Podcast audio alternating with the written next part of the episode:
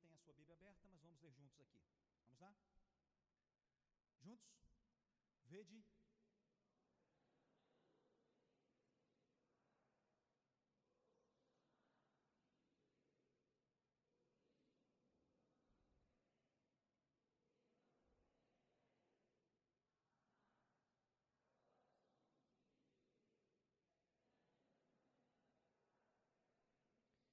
que significa sermos filhos de Deus? Nós estamos falando da paternidade cuidadosa do Senhor, quando Ele é Pai de todos. Nós sabemos que essa visão paterna é uma visão geral. Deus realmente é o provedor sobre todos. O texto bíblico nos diz que Ele faz chover sobre justos e injustos, faz o sol nascer sobre justos e injustos, cuida de todos paternalmente. Mas quando o apóstolo João trata da paternidade de Deus e da nossa filiação, ele não está tratando dessa paternidade geral.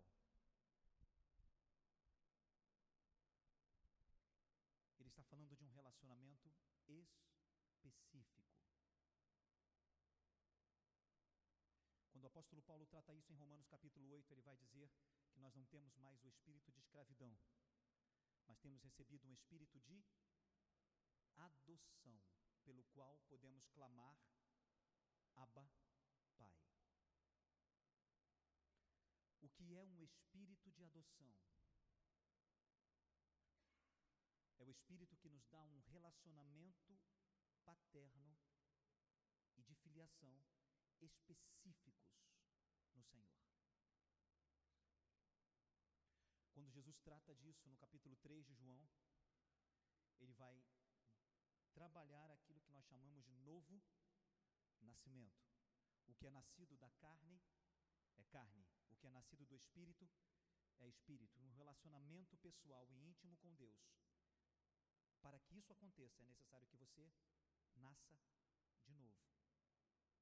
E Nicodemos pergunta: Senhor, como é que é esse negócio de nascer de novo? Porventura, vou voltar no ventre da minha mãe e tal? Ele diz: Não.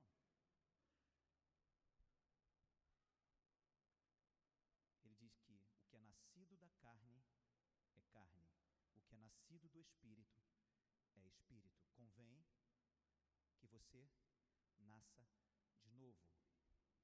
Primeiro capítulo de João, nós vamos ver uma porção preciosa, onde o apóstolo João diz claramente que aqueles que são nascidos de Deus não nasceram da vontade da carne, nem da vontade do homem, mas nasceram da vontade de Deus. O que é um relacionamento neste nível? Significa que já não somos nós quem vivemos, mas significa que nascemos de novo e agora a experiência de vida do Espírito Santo dentro do meu espírito faz com que as coisas que são de Deus sejam trazidas para mim. Ilustramos isso alguns domingos atrás, tratando da figura da semente. Lembram?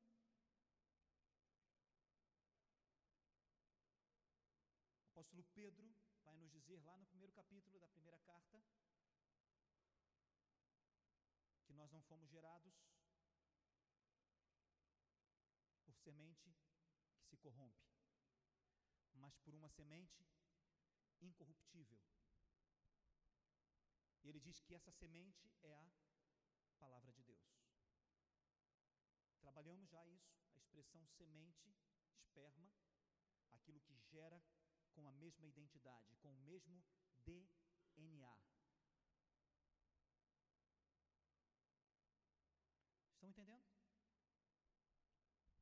Para completar essa ideia, Tiago vai nos dizer, bem também na sua carta, que nós devemos receber com mansidão a palavra que em nós está enxertada, que é poderosa para salvar as nossas almas que significa isso?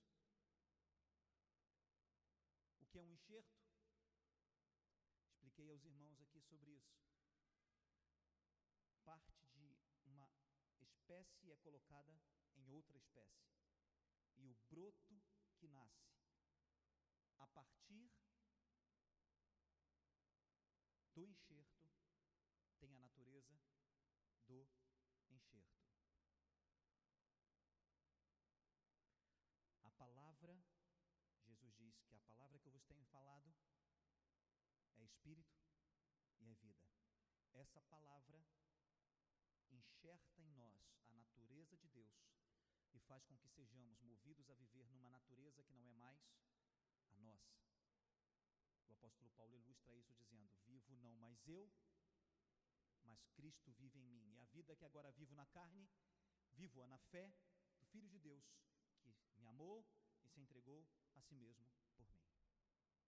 Está claro? O que é o novo nascimento? Ora, com quão grande amor Deus nos amou, fôssemos chamados seus filhos. O que implica isso? Implica em que Ele nos proporcionou, pela vida de Jesus e pelo enxerto da Sua palavra, que nós fôssemos gerados de novo, pela Sua própria semente. Está claro? Na segunda carta do apóstolo Pedro, ele vai dizer que nós somos feitos participantes da natureza de Deus. Pelas grandíssimas e preciosas promessas, fostes feitos participantes da natureza de Deus.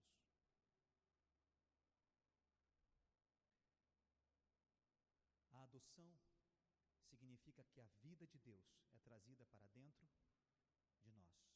E isso significa sermos seus filhos. Vivermos nele e ele em nós. O caráter dele semeado, germinado, brotado e ativo em nós. Por isso ele diz: Eu sou a videira, vós sois os ramos. Quem permanece em mim e eu nele, esse dá fruto, porque sem mim nada podeis fazer. Está claro? Vamos caminhar, Juju? Juntos, vamos lá? Mas sabemos que quando ele se manifestar, seremos semelhantes a ele, porque assim como é, o veremos. E qualquer que nele tem esta esperança, purifica-se a si mesmo, como também ele é puro. Qualquer que comete pecado, também comete iniquidade, porque o pecado é iniquidade. Começamos a trabalhar tudo que nos moveu no último ano em função de Isaías 53. Ele foi ferido pelas nossas transgressões, moído pelas nossas iniquidades. O castigo que nos traz a paz estava sobre ele, e pelas suas feridas nós fomos sarados. A base do nosso relacionamento com Jesus está na obra que ele já completou. Ok? Como essa obra chega a nós? Ele foi moído para que nós não vivêssemos em transgressão, para que nós não vivêssemos fora do padrão que Deus tem para nós. Ele foi esmagado para que nós não fôssemos rebeldes, resistentes ao que é do Senhor. A iniquidade significa resistência declarada ao que é de Deus, ao que é de Deus. Significa ser contrário ao que é dele. Isso nos levou a entender que a única maneira de trazer isso para a nossa vida seria se isso mudasse a nossa maneira de pensar.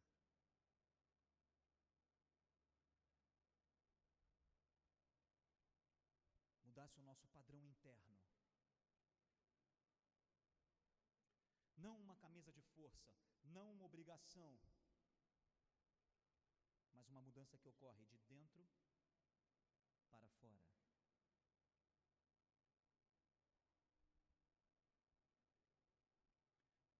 Vamos continuar? Bem sabeis que ele se manifestou para tirar os nossos pecados, e nele não há pecado. Qualquer que permanece nele não peca. Qualquer que peca não viu nem o conheceu. Nesse ponto exato, nós precisamos entrar naquilo que falamos na semana passada. Como entender isso? Porque a palavra nos diz que se nós dissermos que não temos pecado, somos mentirosos, mentirosos. Maico já abriu isso e já mostrou em que contexto isso é dito.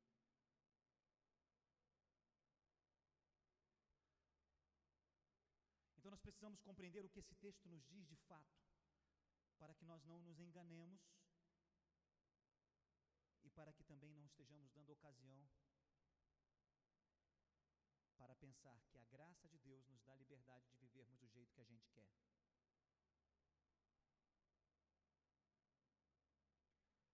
O que ocorre é que os verbos no grego eles não determinam tempo, mas aspecto. Como assim? Não é se a ação foi feita agora, se ela vai ser feita ou se ela já foi feita. Significa se essa ação é acabada ou se ela é uma, uma ação continuada. Dá para entender a diferença? Os tempos verbais no grego funcionam em cima de dois sistemas, ou baseados em dois sistemas. O primeiro sistema é o sistema do presente, que é chamado sistema do presente. Significa ações que não se completam. São ações que se estendem.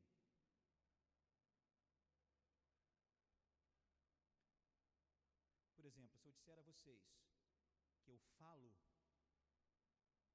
é diferente de eu dizer para vocês que eu estou falando ou permaneço falando. Presente no português, eu falo, significa que está dito. Só que essa ideia não está presente no tempo grego presente. Presente no grego, ele tem um aspecto de continuidade. Dá para entender? Então, quando eu digo que eu falo, significa que eu falo e eu continuo falando.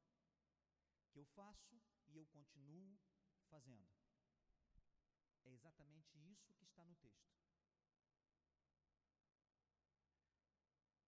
Qualquer que permanece em Jesus não permanece pecando. Não continua vivendo no pecado como se isso fosse natural.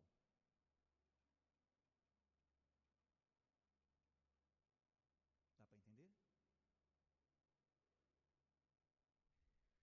Qualquer que achando que viver no pecado é algo natural, nunca o viu, nem o conheceu. O que o apóstolo João está preparando para o que ele vai nos dizer depois é exatamente isto. Que este pecado não implica ações isoladas, mas implica uma permanência nessas ações, uma continuidade, uma condição.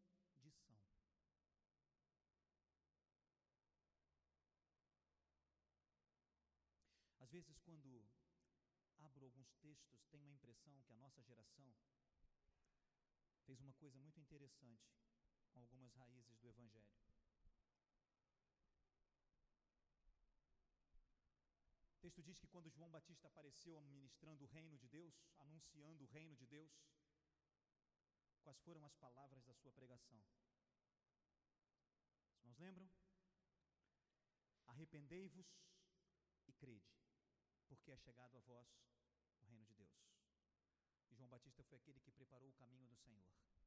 Quando Jesus se manifesta, ele diz: É chegado a vós o reino de Deus. Arrependei-vos e crede no Evangelho. O que acontece é que são condições distintas. Ou você permanece num, ou permanece em outro. Não há como ter as duas coisas ao mesmo tempo. Ou ele vive em você, ou a sua prática de pecado continua sendo constante. Vamos continuar? Talvez os próximos versos. Aí mesmo. Filhinhos, ninguém vos engane. Quem pratica a justiça é justo assim como ele é justo. Quem comete pecado, forte isso, né? Parece que choca. Quem comete pecado é do diabo.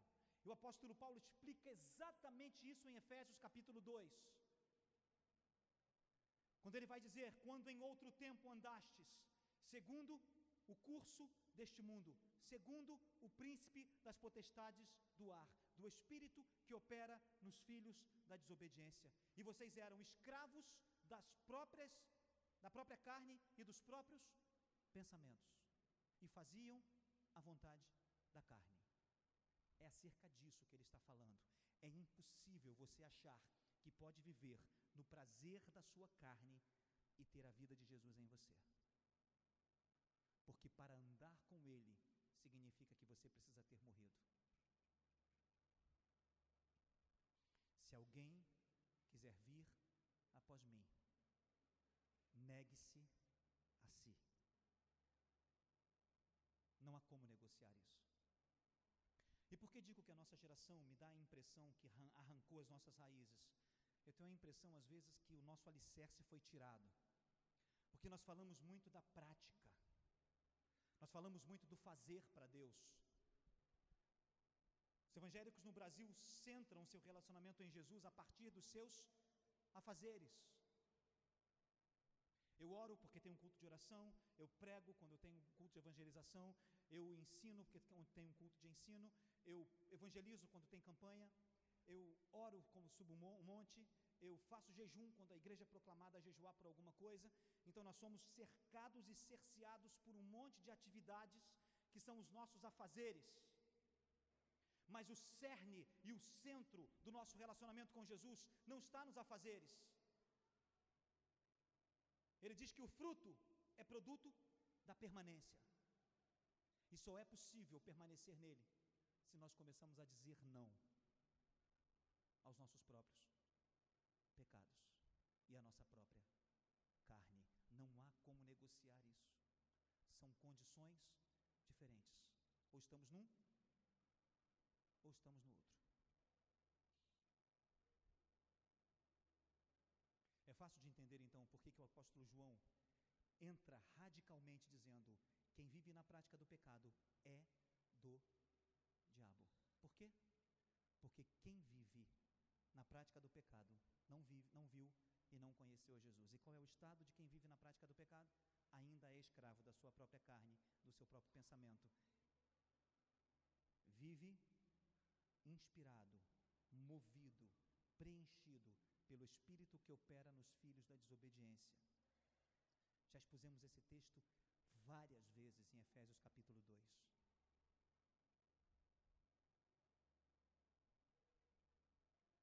Não dá para ter o melhor dos dois mundos. Eu tenho a bênção de Deus, eu tenho a graça de Deus, eu faço para Deus, mas vivo a minha vida do jeito que eu quero. Opa!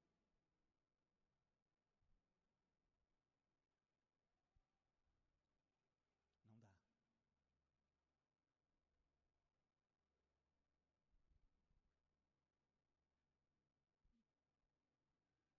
Quem comete pecado? Vamos ver lá em cima? Quem comete pecado? Porque o diabo, para isto, para quê? O que, que o diabo faz desde o princípio? Quais são as obras para as quais o Filho de Deus se manifestou para desfazê-las? Pecado.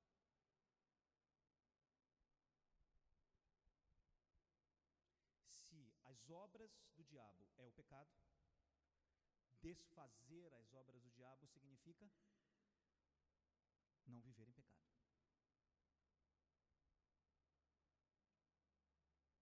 Não dá para negociar isso.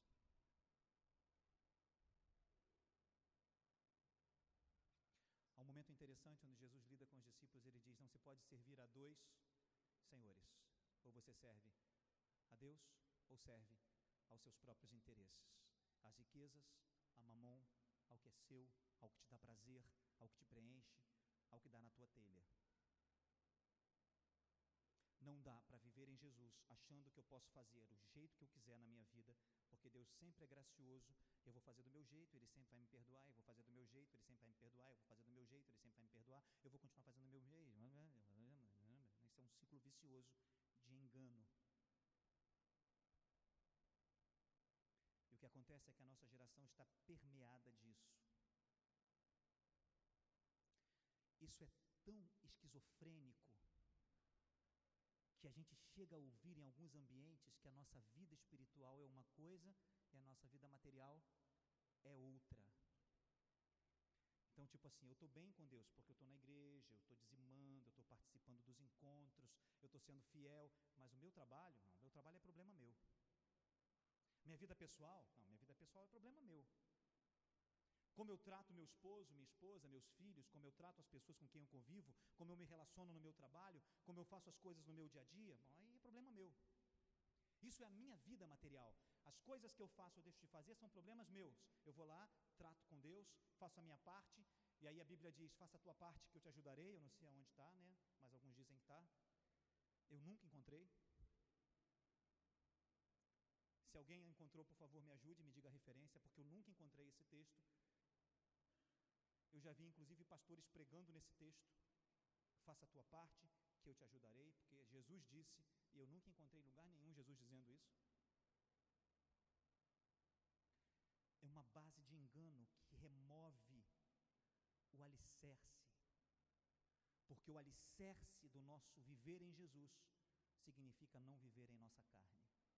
Ou vivemos nele, ou vivemos no que é nosso. Não dá para ter as duas coisas.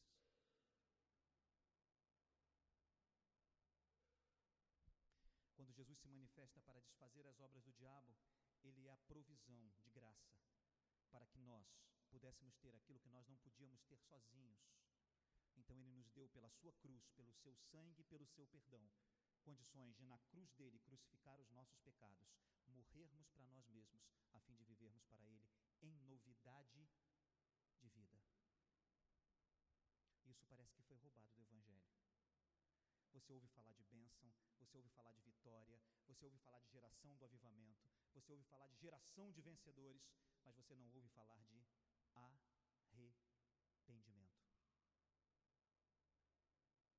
Você não ouve falar de deixar o seu pecado, de não pensar que Deus vai satisfazer aquilo que você quer. E o evangelho que nos é oferecido é esse. Venha Jesus e a sua vida vai mudar. Você vai ter tudo o que você quer. Não é verdade. Muito pelo contrário. Se há alguma chance de estarmos nele, é porque nos negamos, negamos a nós mesmos. Não há outro caminho. Os irmãos estão entendendo qual foi a, vira, a virada do vento no domingo passado? A estação profética que nós estamos entrando? É uma estação profética de reconhecimento. Porque a única forma de conseguirmos alcançar aquilo para o que também já fomos alcançados é se fizermos isso por meio da cruz de Cristo Jesus. E para que o efeito e a obra da cruz chegue a mim, é preciso que eu negue. Que eu comece a dizer não para o que me é tão natural.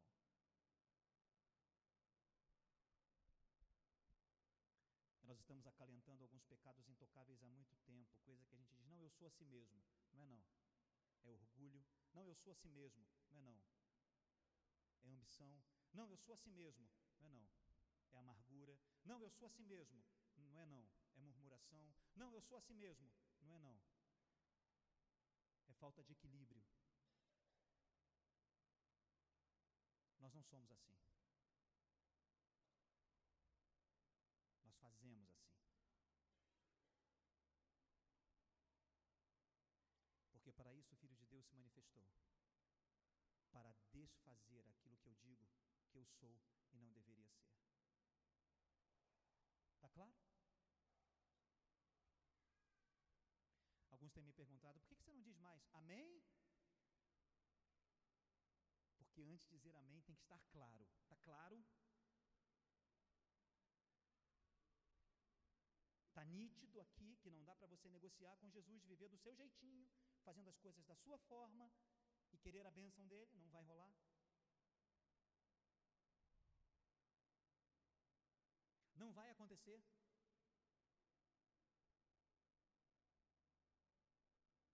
Uma palavra interessante em Hebreus. O autor de Hebreus diz que a amargura faz quatro coisas: brota, perturba, contamina e priva da graça de Deus. Se a graça é o que nos dá a condição de nos livrarmos do pecado, se a amargura priva você da graça, significa que você vive sem condição de mudar o seu próprio estado. Por isso que a gente vai abrir alguns textos mais adiante, não hoje, tratando exatamente disto, quando o apóstolo Paulo fala: Não entristeçais o Espírito Santo com o qual fostes selados. Ele vai dizer por quê? Retirando de vós toda amargura, toda ira, toda cólera. Uma das causas mais evidentes e mais destrutivas das ações das trevas contra nós é a amargura. E ela se manifesta de muitas formas. Uma das formas que a amargura se manifesta é o senso de vitimação. Já lidou com uma pessoa que ela é vítima de tudo e de todos? Ela nunca faz nada, ela é vítima. Isso é amargura. Quando uma pessoa toma a posição de vítima, pode ter certeza que ela está transpassada por todos os níveis de amargura. Quando ela não se responsabiliza pelas suas atitudes, significa que ela está atravessada por todos os níveis de amargura que você pode entender.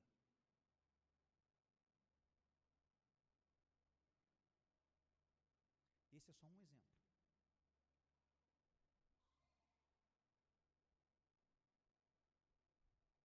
Uma outra coisa que a amargura produz em abundância, é assim, é efetivo: rejeições. Sentimentos de rejeições ou de rejeição estão ancorados, alimentados e providos por amarguras. São ofensas que fazem isso.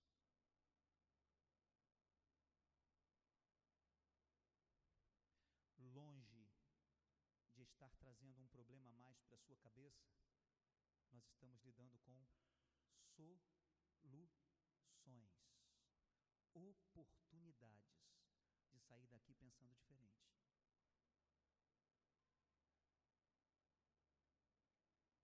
Nós não estamos colocando o dedo na ferida, nós estamos ofertando um remédio.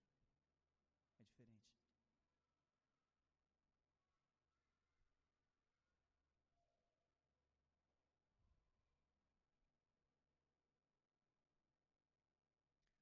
Todos os níveis de intervenção mais sutis de pecado, de viver fora do padrão de Deus. Precisamos começar a identificá-los. Por que rejeição ofende ao Senhor? Como você pode se sentir rejeitado se o Senhor do universo te ama? Como que você pode se sentir rejeitado se o dono de todas as coisas ama você incondicionalmente?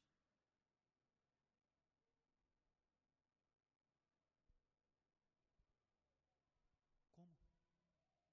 Como você pode achar que você vive em rejeição se a palavra nos diz que no ventre das nossas mães a mão dele nos entreteceu e ele nos chamou à existência quando a gente ainda era sem forma, quando a gente ainda não tinha aparência. Ele disse que ele chamou o nosso nome. Nenhum de nós é obra do acaso. Nenhum de nós é acidente de percurso. Nenhum de nós.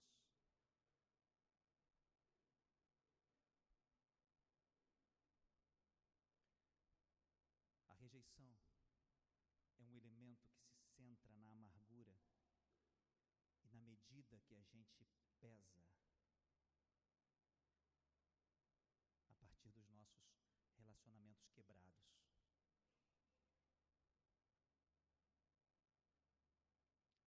Sem pensar que é um Deus que nos ama acima de todas as coisas e que o amor dele mais importante do que qualquer outro amor ou reconhecimento. Quando você diz sim amargura, sim à rejeição, você diz não ao amor.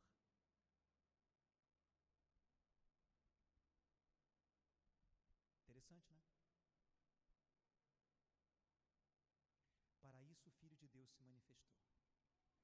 Para que você não precise viver em amargura, você não precise viver em rejeição, você não precise viver em vazio.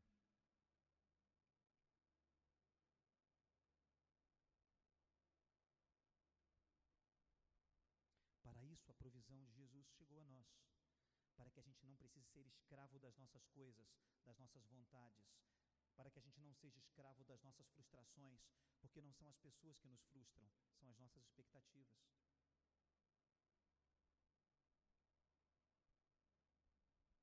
Porque colocamos nos outros aquilo que só podemos esperar Hã? do Senhor.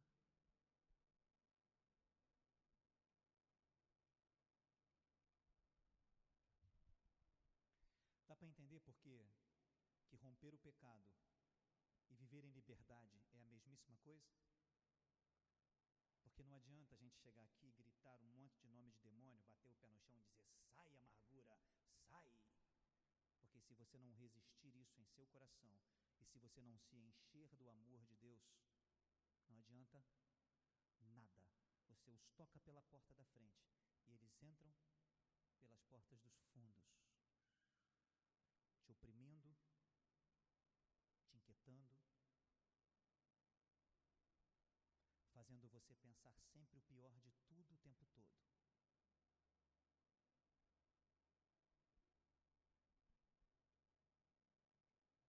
Para isso o Filho de Deus se manifestou. Para a sua graça. Para mudar aquilo que nós não podíamos fazer sozinhos. Mas agora nós já não estamos sozinhos. Ele vive em nós. Repita comigo. Ele vive em mim. Você está sozinho? Não pode.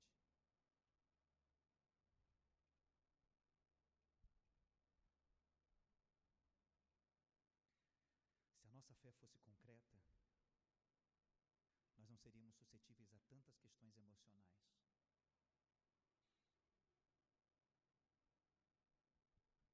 Uma das coisas que eu tenho aprendido no convívio com o escritório e com as pessoas que eu atendo com as questões da terapia é levá-las a entender um relacionamento vivo com Jesus.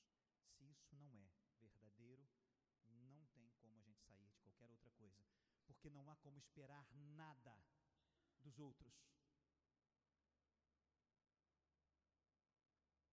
Porque tudo que nós precisamos está em Jesus.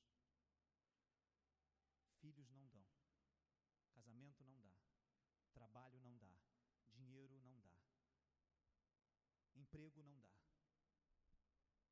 não resolve. Estou tecendo isso em miúdos bem miúdos. Estou quebrando a quilherinha em pedaços bem pequenos. Nas coisas mais simples que a gente acha, não, mas eu sou assim mesmo. Não, não é não.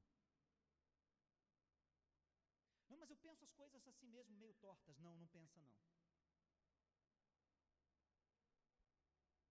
Para isso Jesus se manifestou, para que você não pense assim. Para isso ele é provisão, para que você não viva assim. Isso não é pôr o dedo na ferida, não, isso é aplicar o remédio. Uma das coisas que me encanta no texto são os detalhes.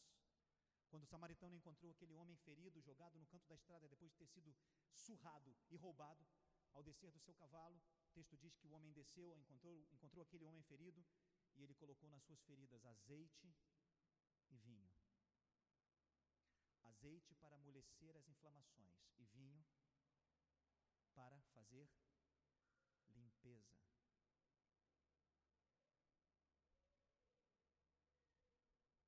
Antisséptico. Para tornar as feridas limpas. Já pararam para pensar são as duas figuras que estão envolvidas nisso? Espírito que amolece as feridas e o sangue do Cordeiro que nos purifica de todo pecado. Vai arrancando as nossas feridas, vai removendo as nossas inflamações. Ah, mas eu sou assim mesmo, não é não? Deixa o azeite entrar e o vinho limpar, que você vai ver que você não é.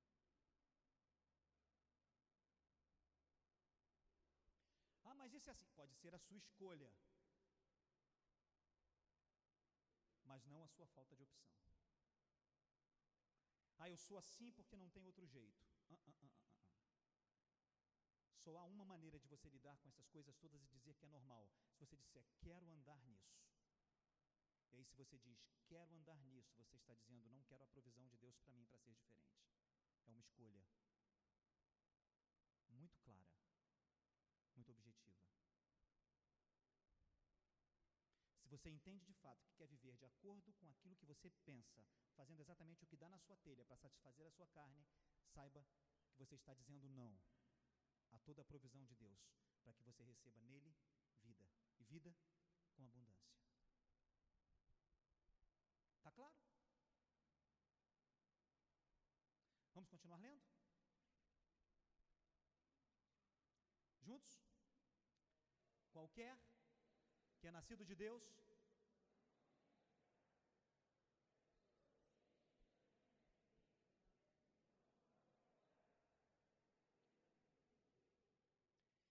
Exatamente neste verso, o apóstolo João faz uma colocação um pouco diferente. Aquele que é nascido de Deus não vive na prática do pecado, porque a semente de Deus permanece nele e não pode continuar pecando, porque é nascido de Deus. Essa versão que eu tenho aqui é bem melhor. Porque o apóstolo João constrói a ideia com duas palavras Ele não diz apenas pecar, mas ele diz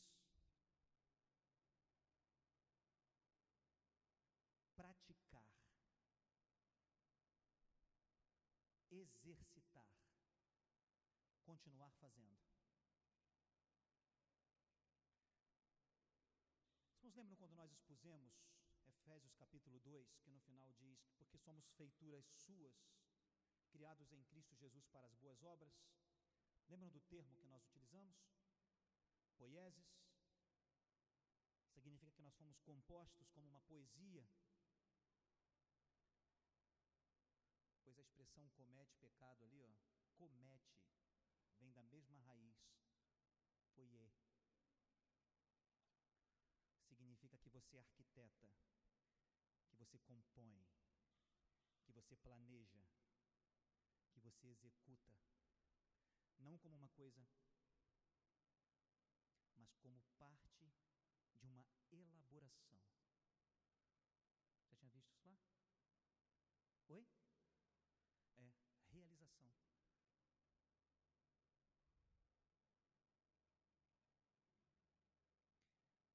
Tem algumas coisas que eu acho na linguística fantástico. Uma das coisas é como que os significados eles se compõem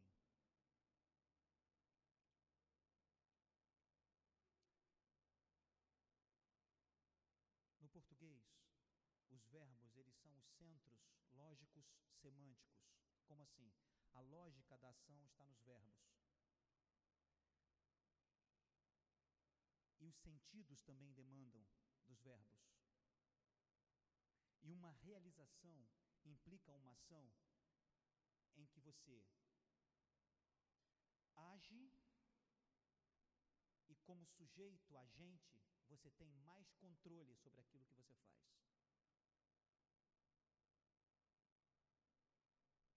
Realizar significa fazer a partir de uma atitude agentiva com pleno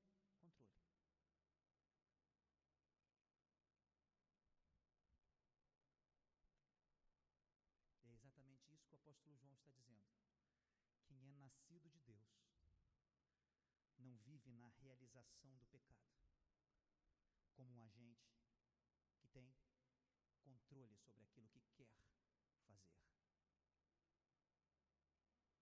Dá para entender? Sim? Realização elaborada.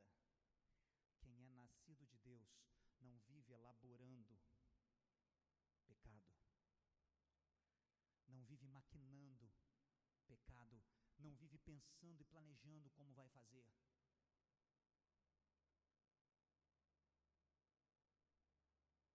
Porque essa, é, essa já não é a sua natureza.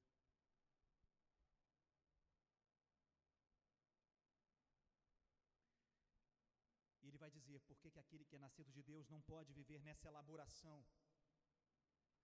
Porque a semente de Deus permanece nele. E não pode viver maquinando e elaborando essas coisas, porque a semente de Deus está nele. E se a semente de Deus está nele, o Espírito está nele. E ele já não é escravo das elaborações da sua carne. Ele vive transformado pela renovação do seu entendimento, porque nós temos a mente a mente de Cristo. Está claro? Ou você pensa o pecado, ou você tem a mente de Cristo. Por isso que não pode. Porque como que você diz que tem uma coisa, que é o pensar a partir de Jesus, e você continua elaborando a partir das obras do diabo? Opa! Não tem como. Ou uma coisa, ou outra. E esse é o grande problema da nossa geração. Foi ensinado e pregado para a gente que nós somos neutros. O homem é neutro, ele, ele pode escolher fazer a vontade de Deus ou fazer a vontade da carne, certo? Errado. O homem é, por natureza, escravo da sua própria carne. E a provisão da cruz não é para dar você uma escolha, é para arrancar você de um estado. Vou repetir. A cruz não te dá uma escolha. A cruz te arranca de um estado onde você já está. E se você não está na cruz, continua exatamente onde estava. Escravo da sua própria carne, fazendo a vontade da carne e dos pensamentos, e por natureza, filho da ira.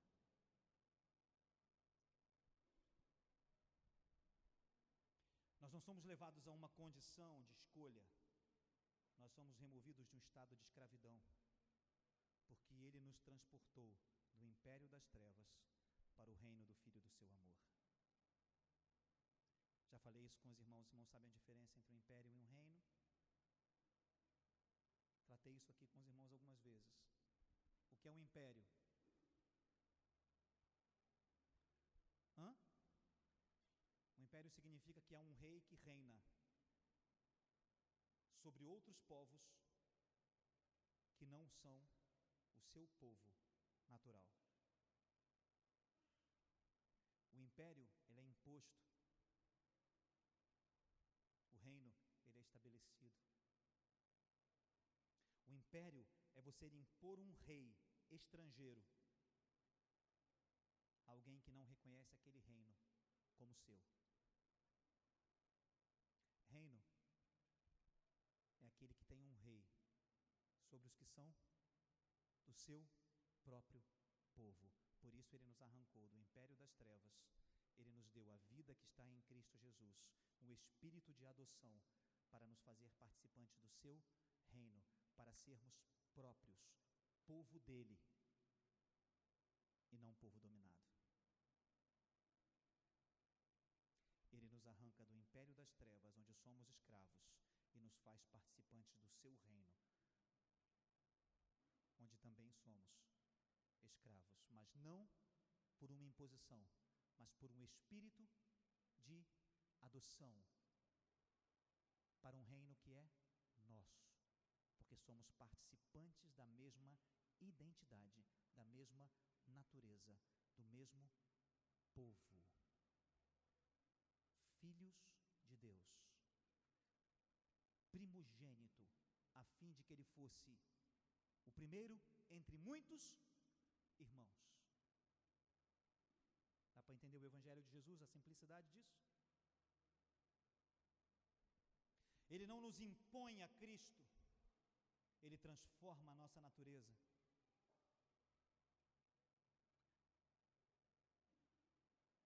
Deus não possui império, Deus possui reino, porque é natural dos que são dele imposto a ninguém.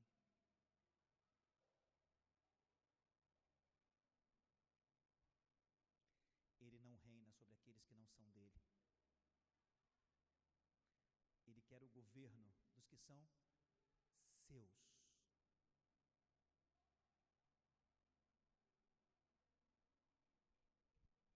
Qualquer que é nascido de Deus não pode viver na maquinação, não pode viver a vida do jeito que acha que deve, porque a semente de Deus está nele.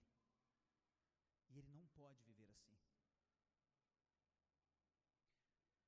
Tudo que estamos ministrando nos últimos quatro ou cinco domingos é exatamente para levar você a este momento de entender que não dá para viver a minha vida e a sua vida do jeito que a gente acha que tem que viver fazendo as coisas que dá na telha, achando que o pecado é comum. Não é. Nós temos que fazer uma outra, tomar uma outra posição. Permanecer nele. E quem diz que está nele, deve andar como ele andou. Está entendido? Esse é o caminho onde nós vamos seguir. Vamos lá, Juju. Nisto são manifestos. Juntos?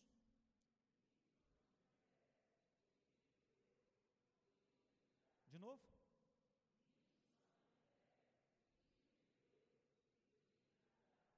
Que eles são manifestos? Em que eles são manifestos? Volta o texto, Juju. Como são manifestos os filhos de Deus e os filhos do diabo? Os que fazem as obras do diabo, os que fazem as obras de Jesus. Todo aquele que crê em mim fará as mesmas obras que eu faço, fala maiores do que estas. Quem diz estar nele, deve andar como ele andou. Nisto são manifestos quem são filhos de Deus e quem são filhos do diabo, porque o diabo peca desde o princípio. E se você quer viver a sua vida desse jeito, achando que você pode fazer o que quiser, a hora que quiser, do jeito que quiser, porque está tudo bem, saiba muito bem quem é o seu pai. Saiba muito bem que natureza você possui. Não se engane de que a natureza de Deus pode habitar em você se você quer viver do seu jeito. Porque os, porque os que são nascidos de Deus fizeram o quê? São recriados nele para viver nele, com a mente dele, fazendo a vontade dele, cumprindo o padrão dele, para as boas obras, para fazer o que é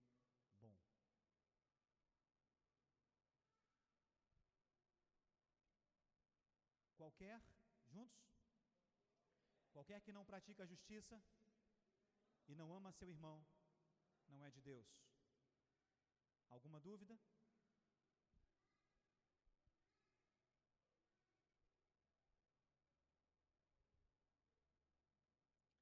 Próximo domingo nós vamos ouvir acerca dessa situação, essa crise, porque ser religioso, ser evangélico, não resolve o nosso problema.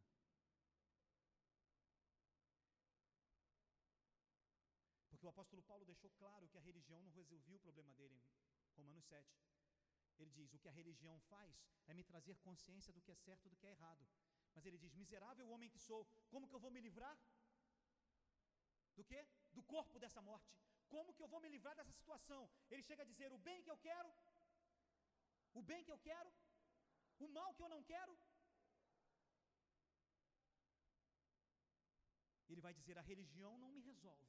A lei, a compreensão de que está errado e certo, não me resolve. O que resolve?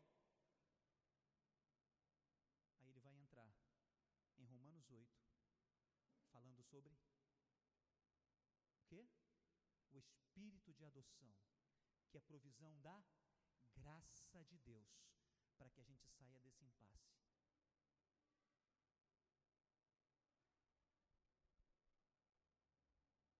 Está vendo como é remédio? Está vendo como não é dedo na ferida? É provisão.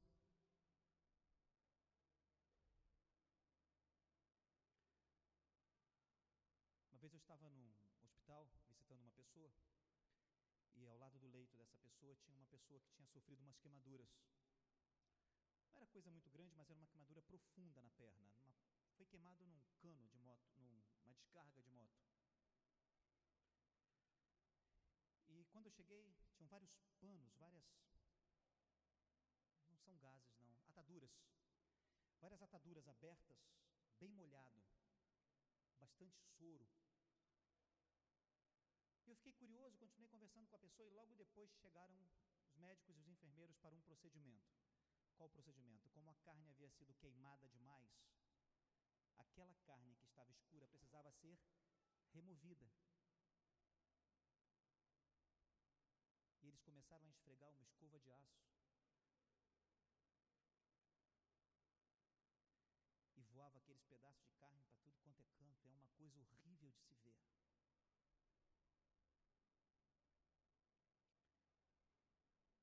Eu falei por enfermeiro, precisa disso tudo? Ele falou, tem que tirar tudo. Não pode ficar nada morto. Eu falei, como é que fica o buraco da perna? Ele falou, pode ficar tranquilo que ele está vivo. E enquanto ele estiver vivo, isso tudo se regenera.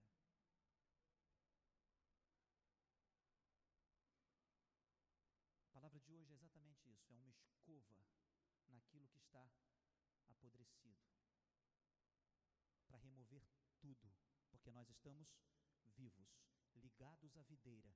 E se estamos ligados à videira, não vai ficar buraco, não vai ser preenchido por aquilo que é de Deus. Amém? Agora eu posso perguntar.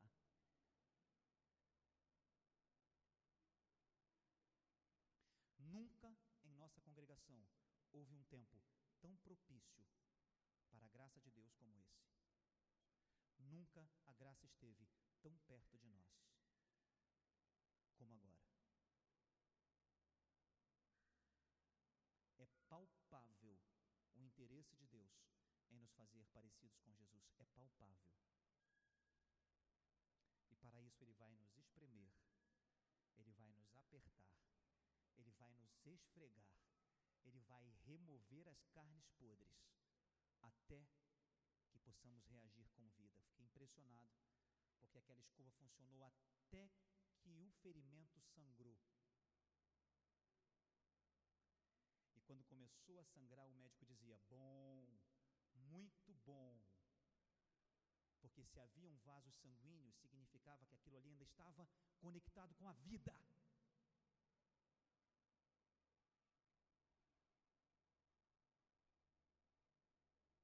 O Senhor vai esfregar as nossas obras mortas, até que estejamos conectados com a Sua vida até que flua em nós o seu sangue, a sua vida em cada um de nós. Aí, quando isso começar a acontecer, o exercício dos dons vão começar a fluir com naturalidade. E o serviço uns aos outros e a nossa geração não será mais impedido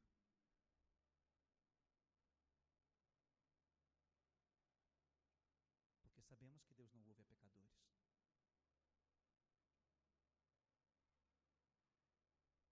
Se vós permanecerdes em mim e as minhas palavras permanecerem em vós, pedireis tudo o que quiserdes e vos será feito. Nós queremos o reino completo.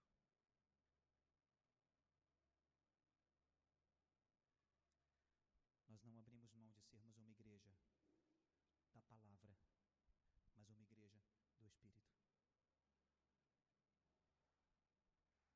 nós não abrimos mão de entender o texto bíblico como provisão viva, verdadeira, imutável do que Deus pensa a nosso respeito.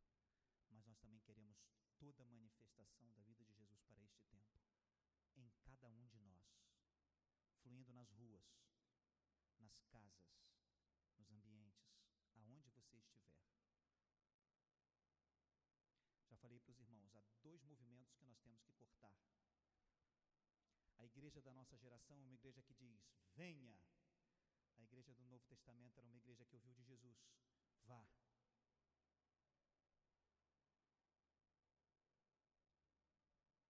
A igreja da nossa geração é uma igreja que pergunta: Você quer Jesus? A igreja da primeira geração era uma igreja que respondia: Varões e irmãos, o que podemos fazer para que em nós também haja isso que estamos vendo em vocês? Foi essa a pergunta lá? A igreja da nossa geração pergunta. A igreja da primeira geração responde. Nós não queremos ser uma igreja que diz vem. Nós queremos ser uma igreja que atende a ordem de Jesus para ir. E nós não queremos ser uma igreja que pergunta. Nós queremos ser uma igreja que responde. Que tenha as soluções ao aflito, ao cansado, ao oprimido. Em todos os aspectos e âmbitos.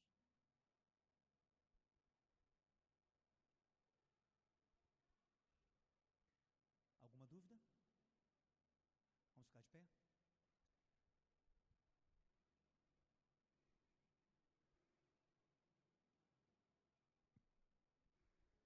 Toca o irmão que está perto de você, vamos orar uns pelos outros. Pode mover as não se preocupe com a arrumação de cadeiras. Chegue perto, próximo. Não deixe ninguém sozinho. Vamos clamar. Que o Espírito Santo nos ajude nessa verdade.